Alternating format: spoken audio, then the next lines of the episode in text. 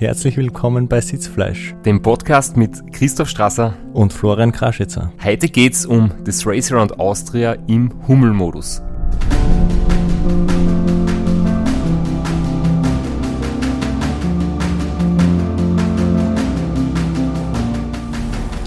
Erklär mir nochmal, was der Hummelmodus ist. Denk ein bisschen, komm. Der Hummelmodus, ja, die Hummeln, die magst du ja eh gern. Ich erklär das nochmal und ich werde dich nachher nochmal fragen, okay? Also pass gescheit auf jetzt. Das muss er aber wissen, dass es da mündliche Prüfungen gibt. Die Hummel schaut aus wie ein fettes Viech. Wie ein Bladerradlfahrer. Die Hummel fliegt. Aber wenn man berechnet, wie viele Flügelschläge die Hummel machen müsste, mit den Flügeln, die sie zur Verfügung hat, dann geht sie das nicht aus. Das heißt, laut Berechnungen, und da gibt es ja viel gescheite Menschen, die das besser kennen wie ich, dürfte die Hummel nicht fliegen können. Aber sie kann es. Und deswegen sagt man, wenn man was erreicht, wenn wir jetzt sagen, der Strasser, der soll eine halbe Stunde mit 500 Watt fahren und er sagt, er kann das nicht und dann schafft er es trotzdem, dann ist er im Hummelmodus.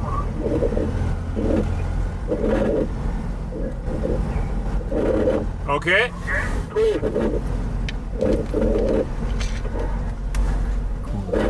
Hummelmodus funktioniert meistens am besten, wenn man nicht auf die Wattwerte schaut. Wenn man einfach mal antaucht, was geht und so lang wie es geht.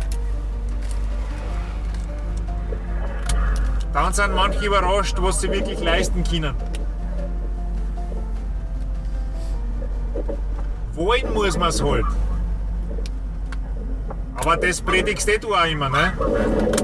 Das Ziel muss man haben. Was ist denn Priorität 1 bei dem Rennen? Das Ziel Nummer 1 bei dem Rad. Ziel anzukommen. Das hat er mir auch Okay, jetzt ein gescheites Ziel. Erster werden. Da sind wir circa 1000 Kilometer unterwegs und du sitzt seit 33 Stunden am Radl. Wir kämpfen uns aus der zweiten Nacht in den Tag hinein und kämpfen noch immer gegen diese extreme Müdigkeit an, die wir in der vorigen Episode angesprochen haben. Das Morgengrauen ist die Phase, wo es mich immer richtig nochmal einholt, wenn es in der Nacht auch Phasen gibt, wo ich gut drauf bin zwischendurch, aber bevor es dann wirklich hell wird, kommt meistens nochmal eine zweite oder dritte Phase, wo es mich nochmal richtig äh, mit der Müdigkeit erwischt. Und der Hummelmodus war in dem Moment noch nicht eingeschalten, der ist noch nicht aktiviert gewesen.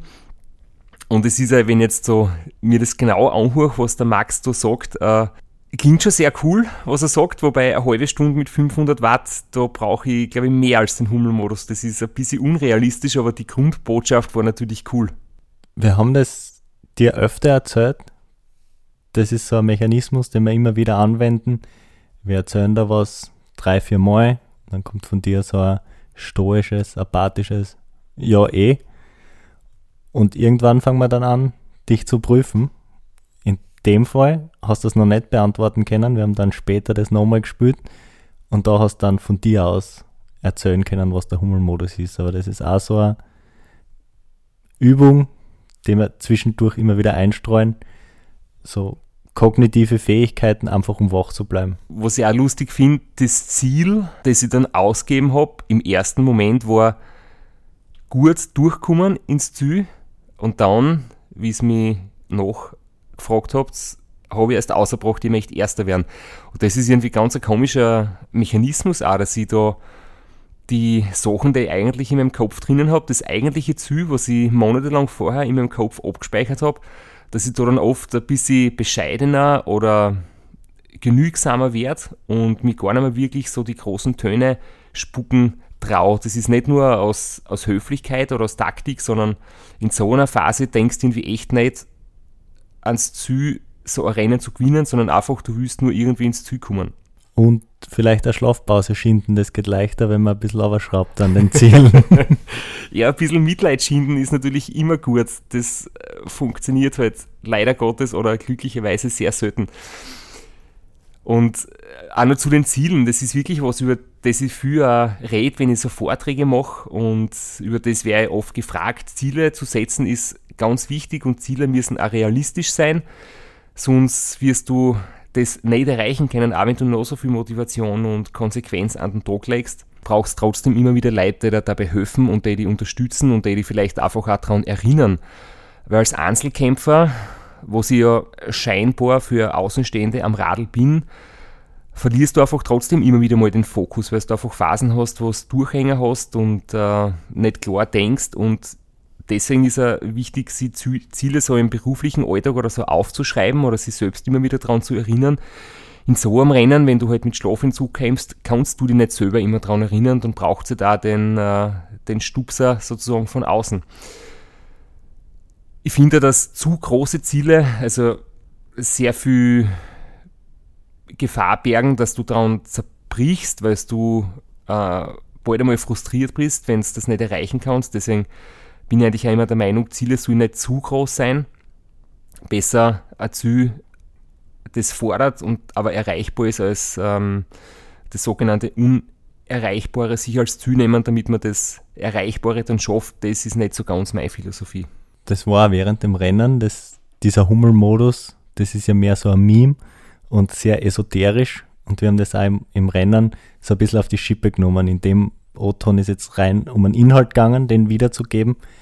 Aber es ist halt nicht so, dass die Hummel eigentlich nicht fliegen kann und weil sie es so will und weil sie so hart trainiert hat, deswegen kann sie es jetzt plötzlich. Man braucht einfach immer ein bisschen die körperlichen Voraussetzungen, ein bisschen ein Klick, die Gesundheit und nur mit Wöhn allein schafft man es einfach nicht. Und was auch noch dazu zum Sagen ist, nur mit Wühlen allein und auch mit den körperlichen Fähigkeiten geht es nicht. Wie vorher schon gesagt, braucht es auch die richtigen Leute rund um sich und was es auch noch braucht, ein bisschen Klick. Und deswegen bin ich ja immer sehr dankbar, dass das für mich immer so gut hinhaut, weil es gibt viele andere, die genauso hart arbeiten und genauso hart trainieren und das vielleicht auch verstanden haben, wie man Dinge erreichen kann. Aber trotzdem schafft es nicht jeder und es ist dann halt oft so, dass sie Leute hinstellen, die erfolgreich sind und erzählen über ihre Erfolgsgeheimnisse und wie hart sie trainiert haben und dass sie einen Traum gehabt haben und immer an sich selbst glaubt haben. Aber trotzdem wird oft nicht erwähnt, dass sie einfach ein bisschen Glück gebraucht haben zur richtigen Zeit am richtigen Ort und dass es vielleicht andere Leute mit der gleichen Einstellung, mit dem gleichen Antrieb, mit dem gleichen Fleiß nicht geschafft haben. Das heißt, ich bin mir sehr wohl darüber bewusst, dass es bei mir einfach gut passt hat. Es haben viele Zaunrädchen ineinander gegriffen aber es war nicht nur die reine eigene Kraft von mir, sondern es hat einfach viel passt und für das bin ich dankbar. Und man muss auch sagen, ein bisschen Glück gehört insofern dazu, weil bei solchen Radrennen oder generell im Sport ist einfach immer ein gewisses Risiko dabei. Es kann einfach unterwegs, wenn es blöd geht, was passieren. So, Achtung jetzt, vielbefahrene Straße, Vorrang geben, links. Achtung, von links kommt wer. Es kommt wer, es kommt wer, es kommt wer. Ah. Auto anschauen. Links du Arschloch. Sehr gut.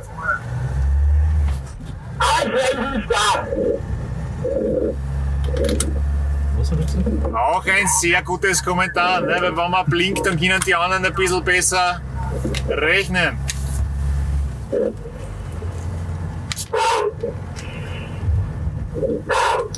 So, jetzt wird's munter. Super. Bloß außer die, Müsi die Müdigkeit. Da ist so grausig, dass, dass äh, die Kontrolle des Radios und du mit diese, was in der Sekundenbruchteile von links rechts schlenkern. Ja, gerade drüber fahren wir über den Kreisverkehr. Also vorne bin ich wieder nur hin, das wirklich Hagelschlag wieder, aber du merkst, äh, oder so eine Sekundenbruchteile nicht, ich stehe vom Radl. Ja, dass du auf einmal wieder so einen Schlenker da drinnen hast, ne? Ja. Und wenn man Gegenverkehr ist, das ist einfach. Ja, Und auf einmal weiter vorne ist plötzlich der Anflug da unten, dass die Gaschen haben. ja, so weit kommt's nicht.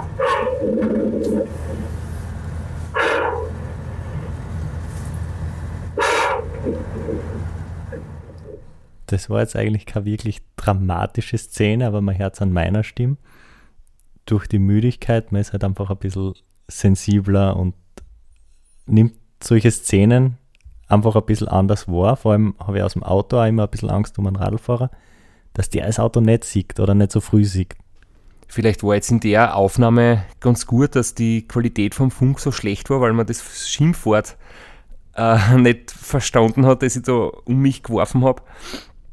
Aber ja, ich habe auch immer wieder Angst. Es gibt wirklich Phasen, wo ich einfach selber merke, dass ich nicht gut am Radl sitze. Und ich habe mich da jetzt ja im Prinzip beschwert, dass es immer wieder Sekundenbruchteile gibt, wo ich selber merke, dass ich ein bisschen nach links oder nach rechts fahre. Und ich will das eigentlich nicht. Ich konzentriere mich darauf, dass ich die Linie halte, dass ich konzentriert am Radl sitze, aber es passiert halt trotzdem immer wieder, dass du dann selbst realisierst, hoppala, jetzt bin ich gerade einen halben Meter nach links oder einen halben Meter nach rechts gefahren. Und natürlich ist es für dich im Auto noch viel blöder, weil du bist da Zuschauer, siehst, wie ich mich da matter fahren am Radl und du hast nicht die Möglichkeit, mich jetzt wieder gerade zu lenken, sondern steuern muss ich immer noch selber. Bei dir ist immer spannend zu beobachten, dass je müder du wirst, je mehr Angst kriegst du im Verkehr und je mehr Angst hast du von anderen Autos oder von Abfahrten oder von Schlaglöchern. Und wenn du wieder voll da bist, dann haust du wieder mit einem 80er die Silvretta auf. Und das ist lustig, dass das dann so mit der Müdigkeit zusammenspielt, dieses Angstgefühl. Aber ich glaube, das ist ein ganz guter Selbstschutzmechanismus, weil ich, wenn ich selber eben merke, dass ich nicht absolut die Kontrolle habe übers Radl oder Herr der Lage bin, dann wäre ich automatisch defensiver und vorsichtiger und es wäre, glaube ich, umgekehrt blöd, wenn es dann ähm, mit, mit unklaren Gedanken irgendwie übermütig wirst oder dich selbst überschätzt und im Halbschlaf quasi äh, waghalsige Manöver fährst. Manchmal ein bisschen zu defensiv, weil kurz nach der Aufnahme ist was sehr Spannendes passiert. Es ist ein Tierkadaver, so ziemlich in der Mitte von der Straße gelegen. Und ich habe da zugeschaut, wie du da dahin fährst, am rechten Straßenrand und dann siehst du den Tierkadaver relativ mittig und auf einmal schlagst du einen Haken und fährst einfach genau über den Tierkadaver drüber. Hab, deine Gedanken kann ich natürlich nachvollziehen. Du hast da gedacht, der rennt von links nach rechts, vorher Stück links um, dann kann ich aus, ausweichen. War halt ein dann bist du halt Ja, ich, ich, kann mich noch daran erinnern, wie, es, wie, es, äh, wie ihr hinten über die Lautsprecher das kommentiert habt, was, was ich da jetzt gemacht habe. Und ich habe noch das Gefühl im Lenker, weiß ich noch ganz genau, dass ich da jetzt gerade irgendwo drüber gefahren bin, habe das noch so im, im Detail gesehen, dass da ein totes Viech auf der Straße gelegen ist. Aber es war wirklich so, dass ich mir in dem Moment gedacht habe, da kommt was und ich muss einen Hocken schlagen, um auszuweichen. Und dann hast du einen Hocken geschlagen, um es genau in der Mitte zu überfahren. Aber es war eben äh, ein kleines Tier, das ist, es hat leider nicht mehr gelebt, das heißt, ich habe ihm nicht zusätzlich noch Schmerzen zugefügt und es, mir selbst ist auch nichts passiert. Aber wenn ich daran denke, da hat es schon andere brenzlige Situationen gegeben. Ich bin einmal beim Glocknermann voll konzentriert und gut beleuchtet von hinten mit Auto und Zusatzscheinwerfer die Großglocknerstraßen gefahren und es war trocken, es war gute Verhältnisse, ich bin ungefähr 80 km/h gefahren und dann habe ich einfach gesehen, dass jetzt, ich glaube, es war ein Murmeltier oder ein Hase oder irgend sowas in der Größe direkt vor mir über die Straßen gelaufen ist. Und ich habe einfach gemerkt, ähm, wenn das jetzt blöd geht, das kannst du nicht mehr bremsen. Du hast einfach entweder jetzt das Klick, dass sich das Knopf ausgeht, oder das Pech, dass du da jetzt dann einen Überschlag machst. Es war glücklicherweise Variante 1, also Schwein gehabt quasi. Aber solche Dinge sind leider ein Restrisiko, das du nicht wirklich vermeiden kannst. Du müsstest sonst jeden Berg mit 20 km/h fahren. Und da werden erstens die Bremsen hin und zweitens kommst du wahrscheinlich tagelang später ins Ziel, wenn überhaupt. Aber man kann natürlich Risiko minimieren und Risiko aus dem Weg gehen, aber dass da einfach ein Viech einläuft ins Radl, das ist, kannst du nicht verhindern. Ja, Murmeltiere und was auch immer das war, sind eh noch, wir haben aber beim Ram auch schon größere Viecher, irgendein Rotwild, kenne mich da zu wenig aus, aber die waren dann schon ordentlich groß und so eins zu treffen wäre vor allem fürs Pacecar wahrscheinlich schlimm, weil da kannst du dann sicher nicht mehr weiterfahren. Das war eine Situation mitten in der Nacht in den Rocky Mountains, wo normalerweise andere Tiere, wenn sie auf der Straße stehen und du siehst das früh genug, die flüchten oder die springen von der Straße und das war halt ein Hirsch oder sowas, ein großes Wild, der ist halt einfach sehr entspannt stehen geblieben Und dann haben wir im Prinzip den Haken geschlagen, sind vorbeigefahren. Ja, das kann zum Beispiel an einer unübersichtlichen Stelle in einer Kurve auch sehr unglücklich ausgehen. Leider ist es aber nicht immer lustig. Es hat heuer bei der Tortur bedauerlicherweise einen Todesfall gegeben. Das ist eine ganz tragische Geschichte, die wir auch kurz erwähnen möchten. Und zwar ist ein Solofahrer bei der Tortur, das ist das extrem Radrennen, Langstreckenradrennen rund um die Schweiz. Das findet eigentlich zeitgleich mit dem Racer und Austria statt. Da ist äh, ganz fürchterlicher Unfall passiert, nämlich ähm, Teilnehmer einer Viererstaffel, der 2017 auch Solo, die Solo-Kategorie gewonnen hat. Das heißt, das war definitiv einer, der das Rennen kennt, der die Gefahren kennt, der jetzt aber als Vierer-Teamfahrer sicher nicht übermüdet war, weil man sich da regelmäßig abwechselt. Und trotzdem hat er so einen tragischen Unfall erlitten.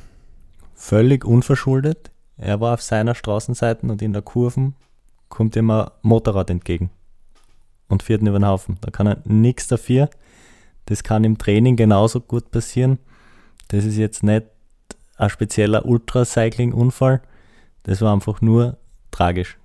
Es ist generell so in dem Sport, wir reden natürlich auch viel über die äh, körperlichen Strapazen und äh, die körperlichen Probleme, aber manche Leute glauben ja, dass man sich bei dem Sport wirklich fast zur absoluten Ermüdung verausgabt und dass man irgendwann voller Erschöpfung vom Radl fällt oder die vor lauter Erschöpfung quasi tot vom Radl fällt. In Wirklichkeit ist das, was von der Erschöpfung her passieren kann, einfach du wirst müde und du brauchst eine Pause, aber das echt wahnsinnige Risiko ist einfach der Straßenverkehr.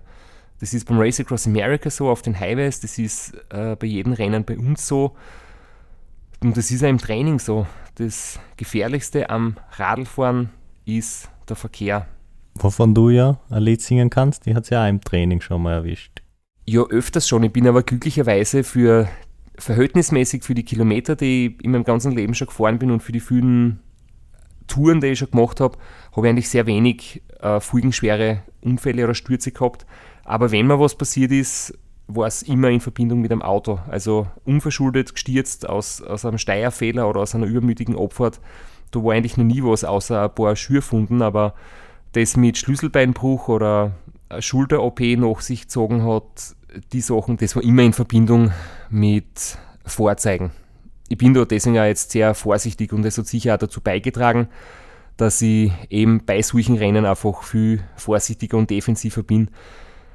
Man sammelt zwar im Laufe seiner seines Lebens irgendwie Erfahrung und hat vor vielen Dingen nicht mehr Angst, die man vielleicht am Anfang irgendwie fürchtet, aber man sammelt auch Erfahrungen, wo so es passieren kann und wird in vielen Sachen einfach sicher vorsichtiger und ist nicht mehr so übermütig wie früher. Während des Rennens, egal zu welcher Tages- oder Nachtzeit man durchkommt, ist im Lesachtal Gott sei Dank sehr wenig Verkehr. Passt. Super Stabs bist du jetzt gefahren. Ähm, Lesachtal sind wir das erste Mal jetzt bei Tag durchgefahren. Ist gar nicht so schlecht gelaufen, muss ich sagen. Es war voll geil, wir haben ein super Wetter gehabt. Da hat sich auf der Mörderhitze drinnen. Und auch viel Rennen, heute es ganz, ganz gut.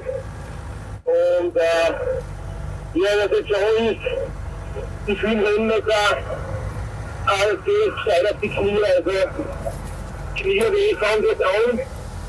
Und wir schauen, dass bisschen sanft vor. Mehr im weniger im Stehen dass das nicht so schlimm wird, die restlichen, auf die nächsten Tage. Aber unterm Strich kann man sagen, du hast dich ein bisschen versöhnt wieder mit dem Lasersteuer jetzt. Nachdem du das erste Mal per Tag gefahren bist. Es ist eigentlich ja wirklich eine Gegend. Wenn man nicht gerade um drei Uhr Nacht durch muss, man rein. Stimmt, ja. Dann haben wir ein paar Fans gehabt, ein paar Freunde, die uns besucht haben. Das macht es dann gleich viel, viel angenehmer. Allerdings war der, äh, die Unterstützung von der Billy so viel. Wir haben die Wellenstofffischel schon äh, gedroht mit Sanktionen, weil man ja quasi nicht die Athleten unterstützen wird so viel. Warum mit dem Lesachtal versöhnt? Vielleicht müssen wir dazu sagen, dass wir beide eine spezielle Beziehung zum Lesachtal haben. Meine leicht negative Beziehung oder meine negativen Erinnerungen ans Lesachtal haben 2008 angefangen. Das war ja, wie wir schon mal besprochen haben, meine Österreich-Umrundung als unter Anführungszeichen Trainingsfahrt fürs Race Across America. Oder Projekt, wie man es auch gerne sagt. ja, das war richtig, das war echtes Projekt, eins von ganz wenigen und das war kein Rennen. Und da habe ich mir eben nur die Strecken zusammengesucht und habe auf der Karte gesehen, ja, Lesachtal, super, schaut schön aus. Und da bin ich dort hingekommen am Nachmittag und es war halt einfach Wolkenbruch, Starkregen, ganz ein schieres Unwetter. Und ich bin da reingefahren, habe auch nicht wirklich gesehen, was auf mich zukommt, weil es einfach komplett wolkig und neblig war. Und ich habe nur gedacht, warum geht es da mit 10 oder 12 Prozent in Serpentinen bergauf, wenn ich in eine Tal reinfahre? Ich habe es einfach überhaupt nicht verstanden. Und nach zwei Stunden wütester Bloggerei mit engen Kurven und vielen Auf und Abs habe ich dann irgendwann oben gesehen, okay, es kommt ein bisschen die Sonne durch, der Regen hört auf und das ist vielleicht gar nicht so schier, aber da war ich dann schon so krantig und bin dann wieder schon die Abfahrt unten gewesen, bevor ich es wirklich realisiert habe. Und dann habe ich es jahrelang gemieden, also Trainingsfahrten und so weiter. Von dort habe ich richtig großen Abstand genommen und erst dann wieder beim Race Around Austria bin ich, bin ich durchgefahren. Und zwar 2014 bei meinem nächsten Solo-Rennen. Und dort war es mitten in der Nacht. Es ist kalt geworden, es hat geregnet wieder mal. Aber ich weiß noch, mir ist da am Weg ins Lesachtal jemand entgegengekommen, ein Fan mitten in der Nacht und hat mich kurz begleitet und mich angefeiert. Ja, eigentlich habe ich ja, das war das Jahr, wo eine Promi-Staffel am Start war. Und eigentlich habe ich auf den Andy Goldberger gewartet. Nur die waren dann zu dem Zeitpunkt noch hinter dir und dann habe ich gedacht, ja, nehme ich den Straße auch noch mit. Und dann habe ich um, um zwei in der Früh im Pyjama und Flipflops bin ich da ein Stückchen entgegengefahren und dann sind wir bis Kötschach-Mauten ein Stückchen gemeinsam gefahren. Und ich habe mir gedacht, du machst da Urlaub, du hast erzählt, du bist am Campingplatz. Ich habe mir gedacht, bitte, warum um Gottes Willen macht man in der Gegend Urlaub? Und das war aber total cool, weil es, weil es eben äh, wirklich nicht ausgemacht war vorher. Ich, dann irgendwie habe ich die an der Stimme erkannt und gedacht, hey Flo, du bist cool. Und erst viele Jahre später habe ich jetzt irgendwie gemerkt, dass das Lesachtal schon eine sehr schöne Gegend ist, aber da waren einige schmerzhafte Erfahrungen dabei. Zum Beispiel ist es ja 2014, da war ich ähm, sehr, sehr gut unterwegs, da war das ganze, die ganze erste Hälfte vom Rennen unglaublich schnell und ich habe aber im Lesachtal dann echt wüde Probleme gekriegt. Da hat es angefangen, in den Knien so zu wehtun. Die Muskelansätze an der Knierückseite waren dann entzünden und ich habe echt fast nicht mehr treten können. Ich habe mich so richtig nur mehr gequält. Das hat im Lesachtal angefangen und in Lienz haben wir dann immer eine kurze Pause gemacht und der Christoph Kohlbauer, der Physiotherapeut damals, den wir jetzt schon kennen, weil er ein Penalty gespoilert hat. er hat ein Geheimnis austratscht vom Penalty, genau. Ähm, damals war er eben dabei und hat mich da so gut behandelt, dass das Knie noch irgendwie funktioniert hat bis ins Ziel, aber da habe ich halt mit dem Lesachtal nicht nur schlechtes Wetter und Dunkelheit, sondern auch Schmerzen verbunden. 2015 war Lesachtal zwar, bin ich gut durchgekommen, aber es war dunkel und 2016 war es auch dunkel ich muss jetzt gerade nachdenken, es hat sich so viel ereignet, aber ich habe es Lesung eigentlich nie wirklich gesehen.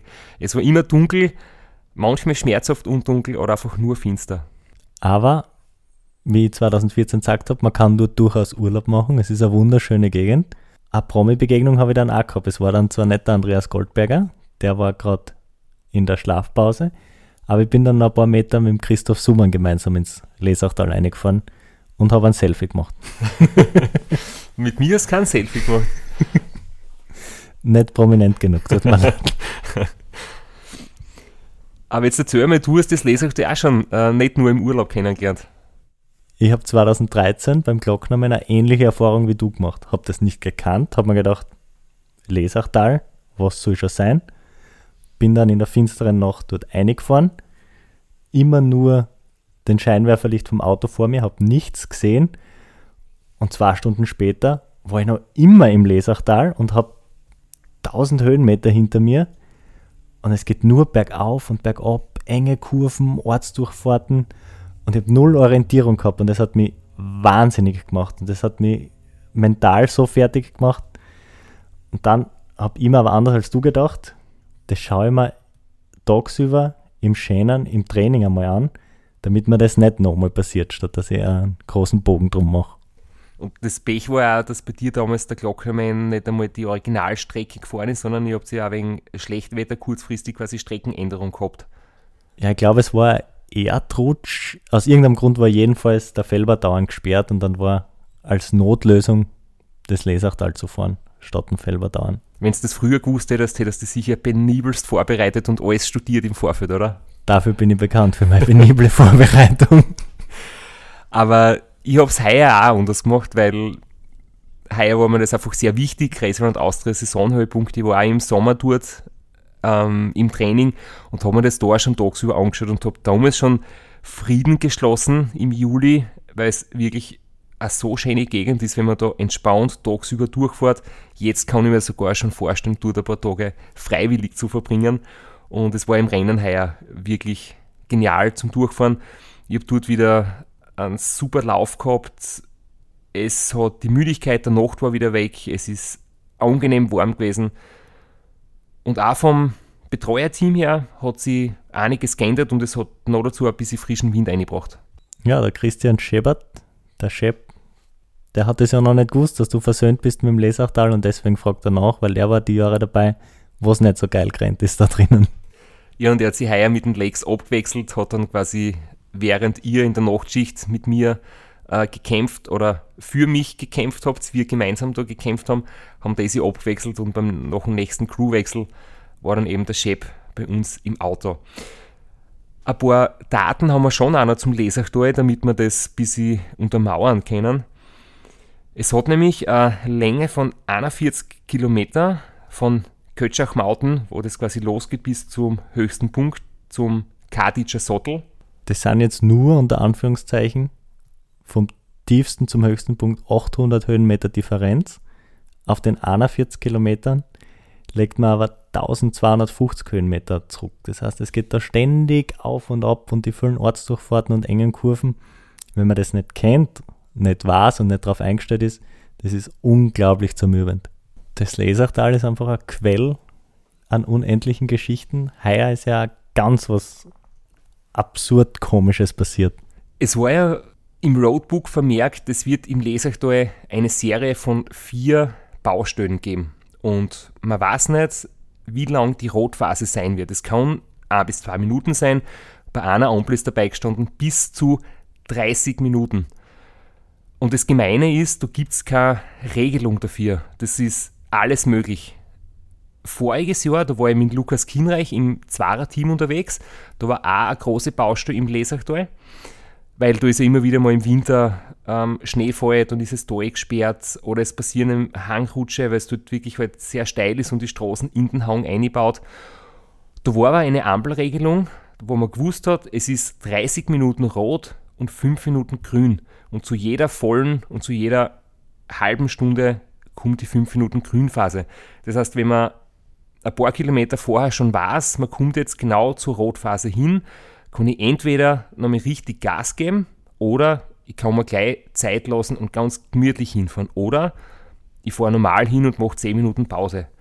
Da kann man kalkulieren, aber heuer war es einfach wirklich hinfahren und schauen, was los ist. Und zu allem Überfluss ist dann der Rainer noch gekommen, der auch dort Urlaub gemacht hat. Also es ist durchaus eine schöne Urlaubsgegend. Ich bin am dahinfahren frei mich, dass es gut geht und dass ich endlich einmal schön an einem schönen Tag und körperlich voll fit durchs Lesachtal komme, plötzlich taucht eben ein Auto neben mir auf und es redet ein, ich will nicht sagen guter alter Bekannter, sondern einer meiner besten alten Bekannten und Weggefährten mit mir, nämlich der Rainer Hochgatterer, der früher Coach und Trainer und Teamchef war. Und, wie wir in der vorigen Folge erfahren haben, Co-Organisator, Mitorganisator, Ehrenpräsident des Race Around Austria ist. Richtig, er hat im Prinzip das Racer und Austria mitgegründet und jetzt ist er da bei mir, feiert mich an, wechselt ein paar Worte mit mir fort, stickert neben mir her und was wir da nicht berücksichtigt haben oder was uns da nicht bewusst war oder was wir einfach ohne es zu wissen eigentlich falsch gemacht haben, äh, es ist nicht erlaubt und das waren Officials dort, die dann eingeschritten sind. Ich habe nur mitgekriegt, dass sie eben ähm, den Rainer an den Streckenrand gebeten haben. Er ist dann noch vorgefahren und rechts zugefahren. Und ich bin dann, das war so 200 Meter vor mir, und ich bin dann vorbeigefahren und ich habe nur gesehen, wie die Officials den Rainer wie ein Lehrer einen jungen Schulburm so richtig belehrt haben, dass das so nicht geht. Und der Rainer ist dort gestanden mit einem ganz demütigen Blick, hat einen Fehler eingesehen, hat gesagt, es tut mir so leid, bitte gebt ihm kein Penalty, er kann nichts dafür. Also der, was das Race Round Austria gegründet hat, das haben die Officials nicht gewusst, ist da belehrt worden, zu Recht, weil er einfach ähm, mit dem Auto neben mir hergefahren ist und das ist halt laut Regeln nicht erlaubt. Aber es war eine total absurde Situation für mich und wir haben dann eben eine Verwarnung gekriegt für das und sind dann weitergefahren, ohne dass der Rainer neben mir gefahren ist. Die Verwarnung, die hat mich ziemlich aus dem Schlaf gerissen.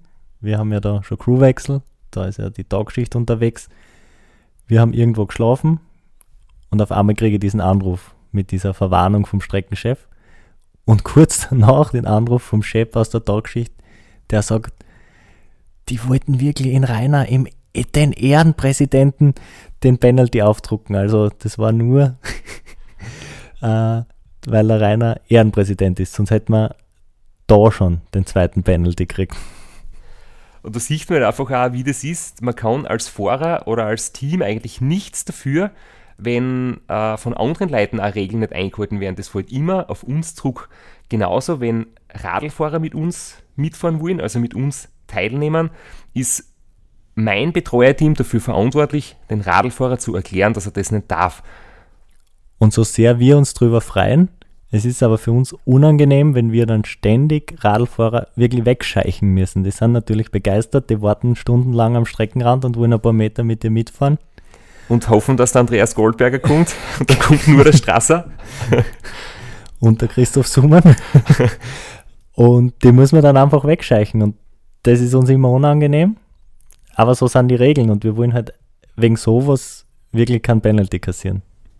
Die Geschichte, die ich vorher noch nicht abgeschlossen habe, war das äh, mit den Baustellen, weil das ist irgendwie alles zusammen so auf einmal passiert. Wir haben heuer dann auch noch die Situation erlebt, dass wir bei der ersten Baustelle nur zwei Minuten gewartet haben. Dann hätte die Ampel auf grün schalten sollen, hat aber nicht, weil die Ampel kaputt worden ist. Da ist direkt vor uns quasi von rot auf gelb blinkend umgeschalten und jetzt hat dann der, der Bauarbeiter, der dort die Ampel betreut hat, mich durchgewunken, aber die Autos haben stehen bleiben müssen. Und ich bin dann auch bei der zweiten und dritten Ampel noch durchgekommen, gerade bei Grün. Auch bei dieser bin ich sofort durchgekommen, da habe ich glaube ich nur eine Minute gewartet. Und ich habe jetzt schon Angst gehabt, wenn jetzt der, das Auto hinter mir Pech hat und wenn die alles auf Rot erwischen oder länger stehen müssen, dann bin ich da mit einer halben Trinkflasche durchs ganze Lesachtal allein unterwegs. Und weil das eben so chaotisch war, war man auf das nicht vorbereitet, aber glücklicherweise hat auch das funktioniert und äh, 20 Minuten später habe ich von hinten wieder kehrt, dass mein Auto wieder zu mir aufschließt. Jetzt haben wir so viele Geschichten über das Lesachtal erzählt. Und eigentlich, wenn man sich das Profil anschaut und wenn man das hört, alle wollen immer nur den Großglockner hören und über den Großglockner reden, aber die Berge beginnen mit dem Lesachtal. Die Berge beginnen mit dem Lesachtal eigentlich äh, eine der schwierigsten Passagen trotzdem des Lesers, auch wenn es jetzt in dem Jahr super gut gelaufen ist. Der Weg zum Glocken ist allerdings schon noch nicht ohne, also ähm, Abfahrt, dann ein Flachstück nach Lienz über den Iselsberg und dann hat man eben das Mölltal, was dann so steigend dahin geht bis nach Heiligenblut, bevor es richtig den, den Glocknenberg aufgeht. Und bis dorthin ist es super gelaufen. In Lien so wäre schon die letzten Jahre eigentlich meistens eine kurze Pause gehabt, weil das haben wir in der Nacht durch, heuer mitten am Tag. Deshalb heuer auch deutlich schneller wie die Jahre davor. Normalerweise Obertiljach, das ist die Time Station im Lesachtal, bis Heiligenblut, das ist dort, wo der Glockner beginnt, vier oder fünf Stunden, heuer nur drei Stunden. Und auch die Vergleiche mit den Zeiten aus meinen schnellsten Jahren 2014, 2015 waren sehr vielversprechend. 2014 bin ich ja super schnell gestartet. Das war regenloses Rennen die ersten Tage. Und da war ich unglaublich schnell bis zum Lesachtor und habe dann massiv abgebaut, Knieschmerzen gekriegt, entzündete Sehnen und habe über den Großglockner sehr viel Zeit verloren. Und 2015 war es ja extrem warm, da warst du dann auch mit. Und da haben wir eigentlich sehr langsam anfangen müssen und haben in der zweiten Hälfte dem Großglockner quasi in Turbo gezündet. Ich war 14er dabei, halt nur ein paar Meter ins Lesachtal rein auf meinen Als Flipflops. Und eben unser Plan war, so schnell beginnen wie 2014 und so schnell aufhören wie 2015. Und jetzt waren wir eben gerade am Weg zum Großglockner. In der Anfahrt zum Glockner hat dir die Tagschicht dann wieder mal ein Mikro unter die Nasen gehalten und du hast eins deiner legendären Interviews gegeben. Durch die vielen Höhenmeter und das Vollgasbrettern, die ersten eineinhalb Tage, äh, mögen sie jetzt die Knie ordentlich. Das heißt, ich muss jetzt schauen, dass ich die Knie ganz runde Bewegungen mache, nicht zu hart tritt. Und ja, es wird dann natürlich alles ein bisschen langsamer und beschwerlicher. Aber soweit geht alles gut, den Umständen entsprechend super. Wir sind super in der Zeit und ja, wenn es so weitergeht, sind wir in zwei Tagen spätestens im Ziel. Und ob ich da die Wahrheit gesagt habe oder wieder nur das Positive herausgehoben fürs Radio. Und wie es wirklich gelaufen ist, das erfahren wir dann in der nächsten Folge.